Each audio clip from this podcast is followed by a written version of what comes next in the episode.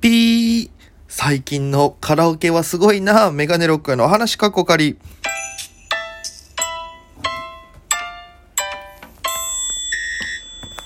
ぽいぽいメガネロックへです。よろしくお願いします。この番組は僕が毎日配信でお届けしている番組となっております。アプリでお聞きの方は番組をクリップ、それ以外の方もハートニコちゃんネギタップで応援よろしくお願いいたします。ということで、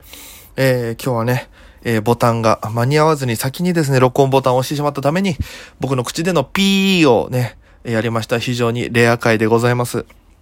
えー、ぜひね、アプリでお聞きの方はこれ見よがしに、えー、このハートニコちゃんネギをね、こう、指の練習かのごとく、一人1500をノルマにね、えー、頑張っていただければなと、えー、思います。ちょっとすごいタイミングで水飲んじゃったんですけどね。えー、まあ最近のカラオケすごいなという話をしようかなと思って。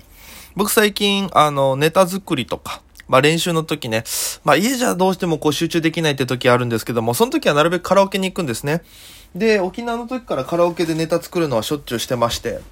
まあ、声出してもいい環境だしとか。だからこっちの、まあ、芸人さんも普通にね、カラオケでやったりするんでしょうけども、えー、作ってて、で、あのー、まあ、練習したりするんですけども、だからあんまり人と行くっていうことはもう、最近してなかったんですけども、久しぶりに先日、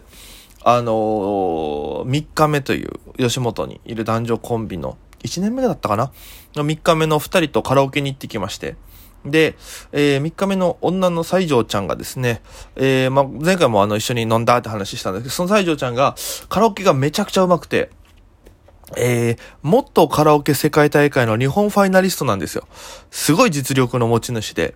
で、えー、こう、なんて言うかな、歌聞いたんですけども、だから一緒に行ってね、3名で。で、だから相方で行くと気まずくないのかなと思いながら、でも普通に仲いい感じで。で、森田くんも普通にね、カラオケよく行くみたいな感じで。で、部屋入りましたら、その、招き猫に入ったんですけど、招き猫がすごい今コロナ対策徹底してて、なんか、あ、すげえなって単純に思って。で、まあ、受付はね、普通に、えー、通常のカラオケ通り済まして。で、部屋入りまして、そしたら、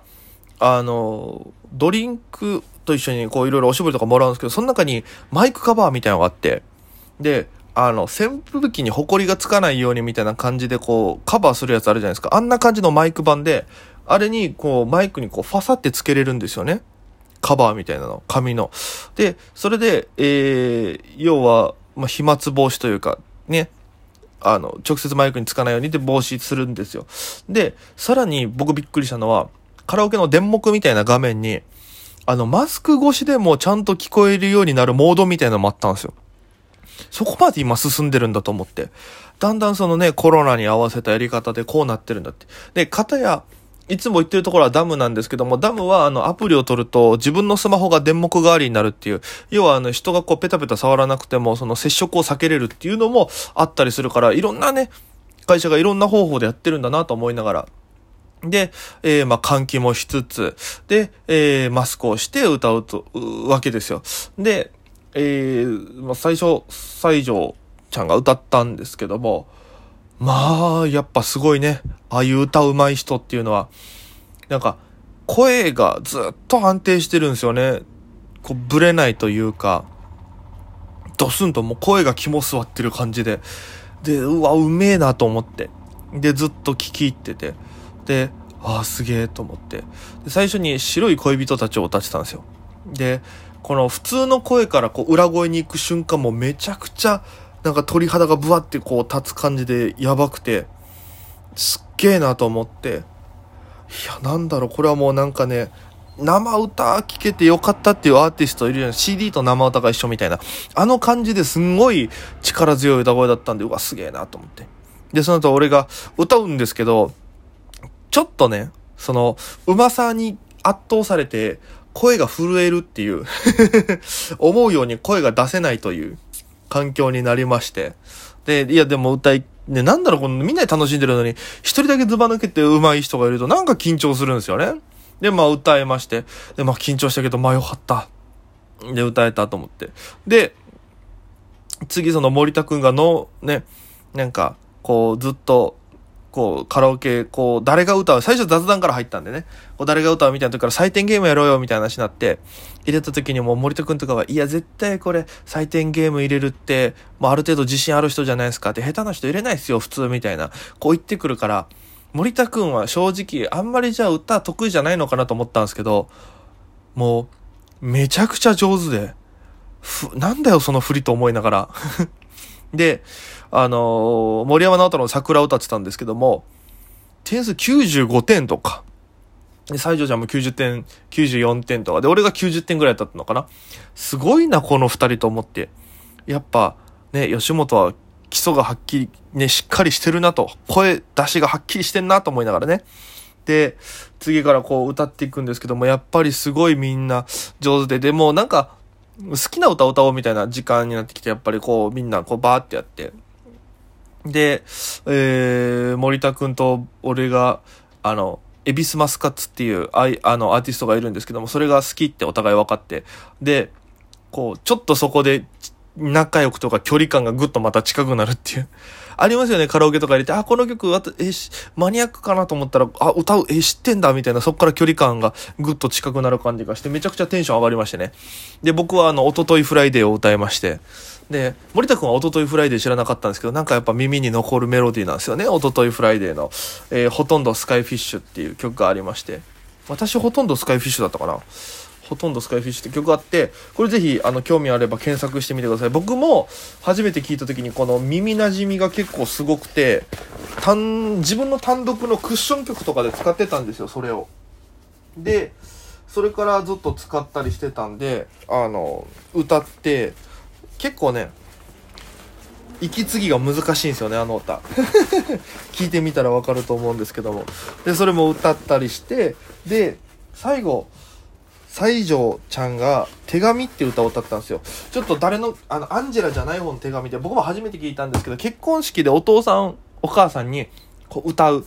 曲みたいな、お父さん、お母さん育ててくれてありがとうみたいな曲を歌ってたんですよ。で、そしたら、あの、急に泣き始めて、西条ちゃんが。やっぱ感情入ると泣くんですよね。あの、すごい人って。やっぱ売れてる人ってみんな感情、感情、感情というか感受性が豊かだからすぐ泣くとか言うじゃないですか。あんな感じで、最初もボロボロ泣き始めて歌いながら。で、俺もちょっとうるってきちゃって、いい声で、いい歌詞だし、泣いてるしで。で、こう、西条ちゃんの真向かいに座っててこう見てたんですけど、西条ちゃんの、あの、涙がポタってこぼれていくんですけど、一番びっくりしたの、涙の粒がまあ大きくて、本当に、あれ何ぐらいあるんだろう。あれ、多分10円の、なんだろう、丸、丸い玉の飴あるじゃないですか。あれぐらいの大きさのがポトンって落ちて、俺、嘘？え？ってなって。で、多分 iPhone のホームボタンぐらいあるんじゃないかみたいな。言い過ぎかもしんないですけど、まあ言い過ぎかもというか言い過ぎですけど、なんかでかいのパンって落ちて、え、マジでそんぐらい泣いてんの？と思って。で、まあ、こっちもね、すごい号泣して、まあ、泣きそうになってて、で、歌い終わったら、いや、めっちゃ泣いてんじゃん、みたいになったら、いや、これいつも泣くんですよ、つって。いつも泣くんだ、つって。なんで今日じゃあ入れたの？つったら、いや、なんか今日は楽しいし、流れでいけるかなと思ったんですけど、ダメでした、つって。で、はそっから2時間半ぐらいね、あの、換気とかもやっぱやりながら、コロナのね、徹底、アルコールとかもいろいろやりながら、えー、2時間半終わりまして、で、帰るときは、これまあびっくりしたんですけど、セルフレジになってるんですね、あっち今。あの、伝票ってもらうじゃないですか、カラオケ行ったら。その伝票のバーコードをピッて帰り際読み切ったら、自動生産機みたいなところで行くっていう、非常に効率がいいなと思って。で、まあそのままね、えー、お互いこう終電も近かったんで帰ったんですけど、いやーなんかね、こう、コロナの影響で非接触が増えてきて、で、そしたら、まあ、人と人との触れ合いがないから寂しくなるっていう、えー、部分もありますけど、それを気をつけるおかげで、より良くなってる部分もなんか身近に感じてね、それで。いいなと思って。だからまあ今後ね、またコロナどんどん増えてくるかもしれないですけども、お落ち着いた頃にはものすごく住みやすい社会になってるんじゃないかなっていうのをすごく痛感したというお話でございました。え、ご清聴ありがとうございます。今度は土日月とライブがあります。土曜日は20時から小猿ライブ新宿バッシュにて1200円です。ぜひ、えー、ご予約まだまだお待ちしてます。お願いします。で、日曜日は12時からシアターミネルバ下北沢ですね。えー、ミネルバモータースライブがございます。こちら、え、1500円の、当日2000円。えー、で、配信、遠方からの方もご覧いただける配信が1000円でございます。で、戻りますけど、小猿ライブも配信ございます。1000円です。で、えー、月曜日は、えー、ハイジア V1 という場所にて15時からですね、えー、ぶち抜き魂プレイオフがございます。こちら料金500円でたくさんの芸人がネタをやります。えー、全部バトルライブですのでね、えー、順位によって上のライブに行けたりするっていうのがありますので、よろしければぜひ遊びに来てください。よろしくお願いいたします。ということで本日ここまでです。ご清聴ありがとうございました。それでは皆様、また今夜。